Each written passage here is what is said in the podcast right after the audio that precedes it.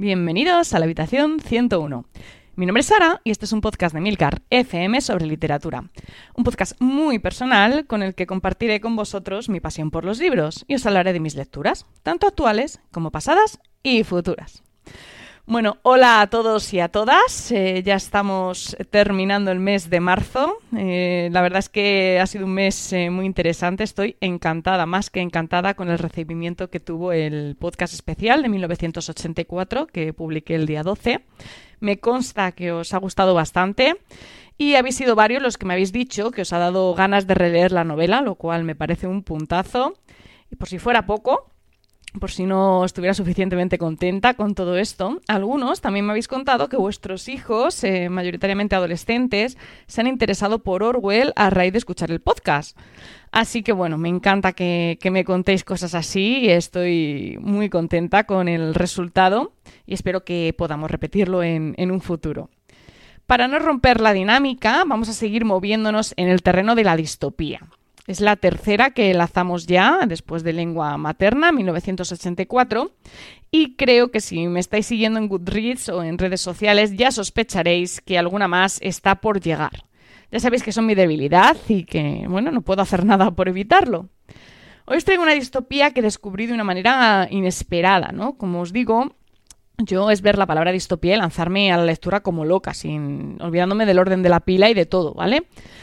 Pues bueno, algo así me pasó con este libro. Descubrí el autor por otra novela, que ahora os comentaré cuál es, y viendo su bibliografía, pues me llamó la atención este, este título, ¿no? La verdad es que la portada era un poco bueno, eh, era poco prometedora, ¿no? Ya sabéis, las típicas portadas de los 80, pero el argumento del libro me pareció llamativo, me pareció bastante distópico y me lancé de cabeza por él.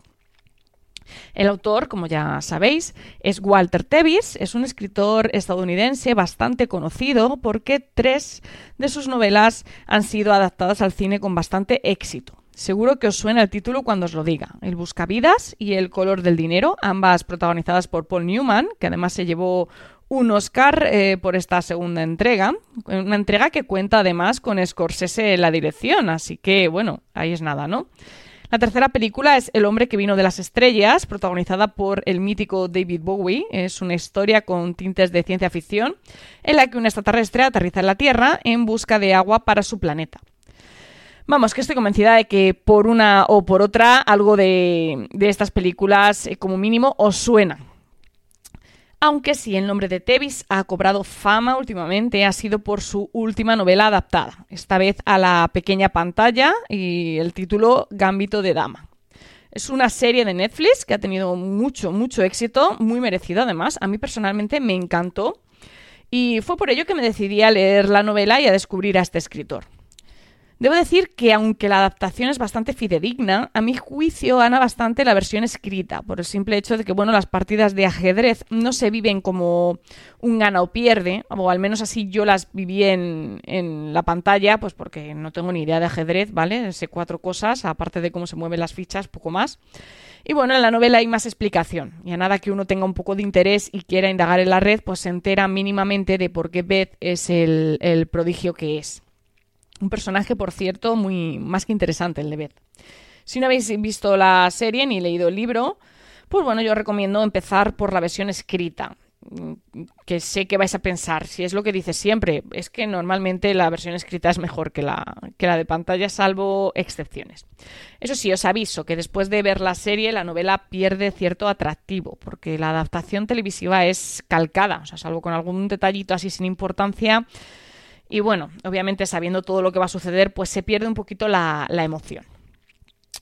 Pero hoy no os he traído ninguna de esas novelas, sino una que nunca ha sido adaptada a la gran pantalla y que sinceramente dudo mucho que llegue a adaptarse. Igual la vida me sorprende y David Fincher, que yo creo que sería el candidato ideal para esto, se anima a hacer una adaptación, pero de momento no lo veo, aunque reconozco que me gustaría, ¿eh? creo que estaría, estaría interesante, sería bastante chulo. Bueno, el título del libro de hoy es El pájaro burlón, en inglés Mockingbird, eh, que viene a ser eh, un ruiseñor, ¿vale? La novela fue publicada en 1980, fue finalista al premio Nebula en el 81 y bueno, como os he dicho, se trata de una distopía, algo a medio camino entre 1984 y Un mundo feliz. Aunque bueno, yo diría que veo más a Huxley que a Orwell en esta novela, ¿eh? pero bueno, eso ya cada uno que, que dé su opinión. Por ubicar un poco contextualmente la obra, bueno, pues hay que entender que se escribió a finales de los 70, es decir, en pleno movimiento hippie. Es algo que se nota, se nota mucho. Todo el tema este del amor libre, de las drogas, pues que son característicos de la década, son parte de la base de la sociedad que plantea Tevis. De hecho, en la novela solo aparece el título de una canción y es Sgt. Pepper's Lonely Bands Club de los Beatles. O sea que, bueno, podéis haceros una idea, ¿no?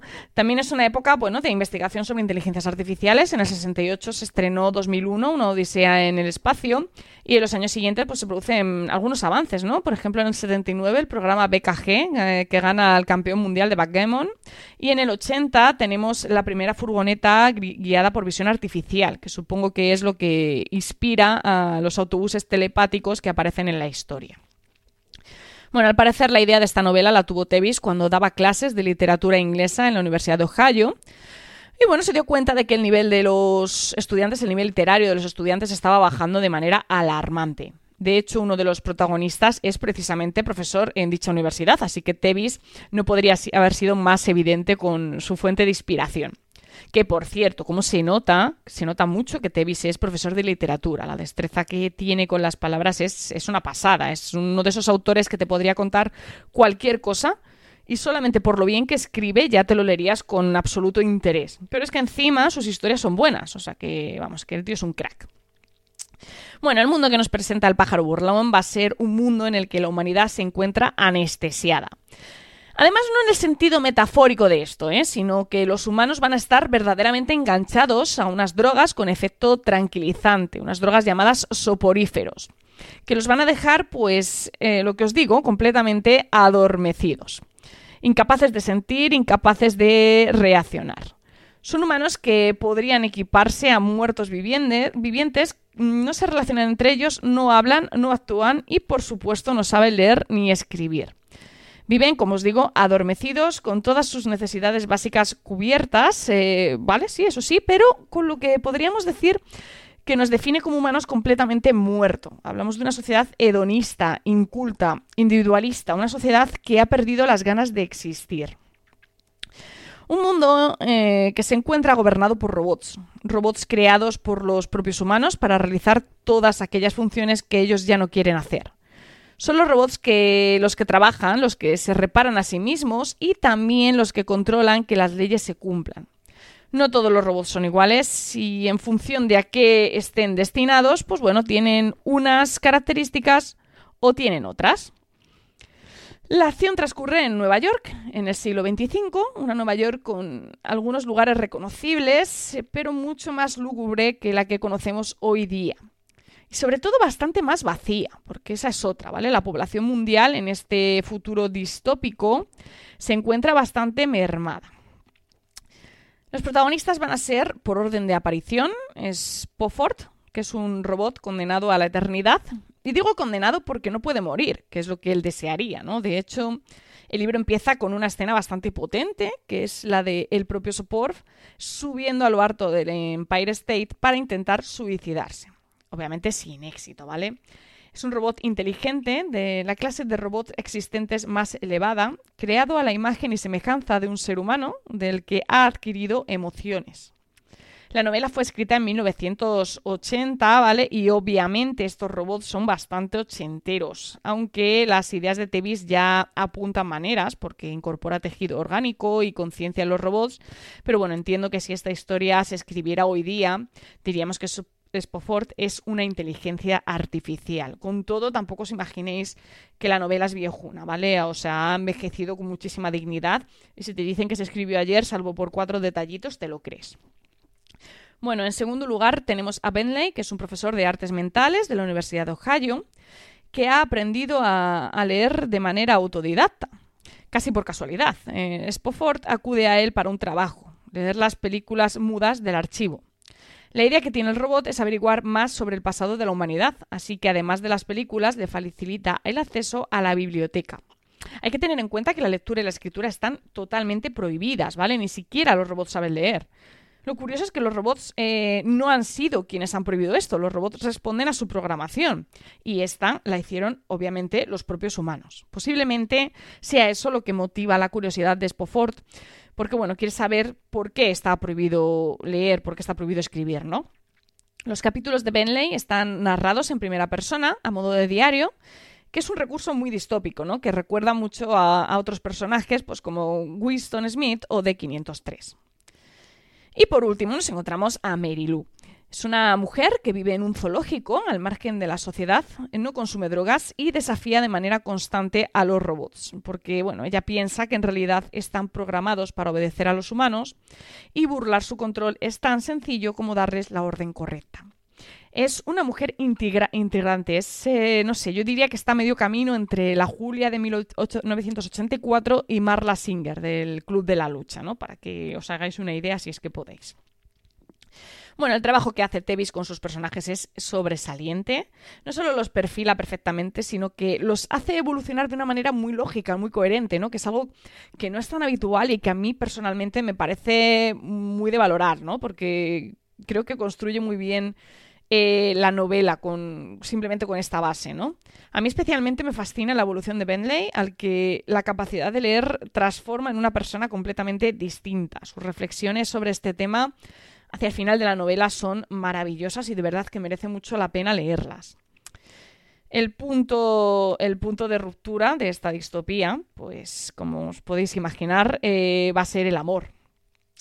No solo el amor carnal, ¿vale? Sino el amor de, en toda la amplitud de la palabra, teniendo en cuenta que el mundo en el que se han criado Benley y Mary Lou es un mundo que condena las relaciones humanas, ¿no? Que aplaude la soledad, el individualismo y algo que, no deja de ser curioso en una distopía, ¿no? El, porque en, las distopías normalmente tendemos a la, a la, colectividad y no, en esta distopía lo que se busca es precisamente todo lo contrario. A mí me, llamó mucho la, la, atención este tema, me pareció más que interesante porque no es algo que esté habituada a ver en distopías. Bueno, en un en un mundo como este, pues como podéis entender, el amor es posiblemente la fuerza más opuesta a esta sociedad, ¿no? Porque, bueno, el amor eh, va contra, contra la soledad y contra el individualismo por propia definición. Y bueno, por supuesto, eh, también eh, está influyendo mucho el amor que Benley siente por la literatura. Basta leer sus reflexiones al respecto pues, para entender que esto es así. El mundo que crea Tevis a mí me parece apasionante. Es eh, un adjetivo curioso, por cierto, porque realmente estamos ante un mundo completamente apático. Pero quizás esa sea su mayor fuerza, ¿no? Es eh, esa forma en la que plantea una sociedad que está prácticamente muerta, ¿no? Condenada a desaparecer. Es una idea muy novedosa, porque aquí lo que se busca no es perpetuar el poder, perpetuar la propia distopía, lo que hablábamos en el podcast de 1984. No, aquí lo que se persigue es la extinción de la propia humanidad. Además, eh, no voy a entrar en detalles porque sería hacer un spoiler, ¿vale? Pero el motivo que hay tras todo esto me parece sencillamente maravilloso. O sea, el final es que es simplemente perfecto. No podría haber ideado Tevis un final más redondo para su historia, de verdad. Es que es una joya. O sea, yo me quito el sombrero con lo que hace. A mí personalmente, y como creo que ya sospecháis, me ha encantado esta distopía. Me ha gustado muchísimo la defensa que hace de, la lectura como fundamento de nuestra cultura y casi me atrevería a decir que de nuestra humanidad, ¿no? Es un poco la línea de Fahrenheit 451. Eh, Tevis va a buscar la crítica a esa sociedad banalizada, ¿no? Consumista, hedonista esa sociedad impaciente, una sociedad que ha abandonado por completo el intelecto, la cultura, el conocimiento, una sociedad analfabeta, incapaz, ignorante, infantilizada, que se ha, se ha condenado a sí misma, ¿no? Se ha condenado a la desaparición. Es una distopía muy, muy sobresaliente, de la que me sorprende muchísimo no haber escuchado hablar antes. De hecho, he encontrado muy poca información en la red para lo que es habitual. Eh, en otras, bueno, tú buscas información sobre 1984 y te puedes volver loco, ¿vale? Pues bueno, sobre este libro hay poca información, en nuestro idioma al menos. Y bueno, supongo que mm, esto se deberá en parte al hecho de que Tevis no es un escritor de ciencia ficción y esta novela es más bien una anomalía en su bibliografía, como ya os he comentado antes, ¿no? Sus novelas más famosas pues son contemporáneas. Con todo, esta novela es sin duda para mí un imprescindible para los apasionados del género y os lo recomiendo, vamos, mm, no creo que no puedo poner más energía a la hora de recomendaros esta novela. Creo que os va a gustar tanto como me ha gustado a mí, así que de verdad no dejéis pasar la oportunidad de haceros con este título porque creo que me lo vais a agradecer. Muchísimas gracias por el tiempo que habéis dedicado a escucharme. Espero que os haya gustado el capítulo de hoy, que os animéis a leer este libro y como siempre tenéis todos los medios de contacto, toda la información, los enlaces del capítulo en emilcar.fm barra habitación 101. Si os apetece charlar un rato sobre libros, pues ya sabéis que os espero en nuestro canal de Telegram, t.me barra habitación 101 un canal en el que, por cierto, eh, a día de hoy somos 100 seguidores ya, así que la siguiente persona en entrar tendrá el honor de ser el 101 de la habitación 101. Y no digo nada más. En fin, leed mucho y recordad, nos encontraremos en el lugar donde no hay oscuridad.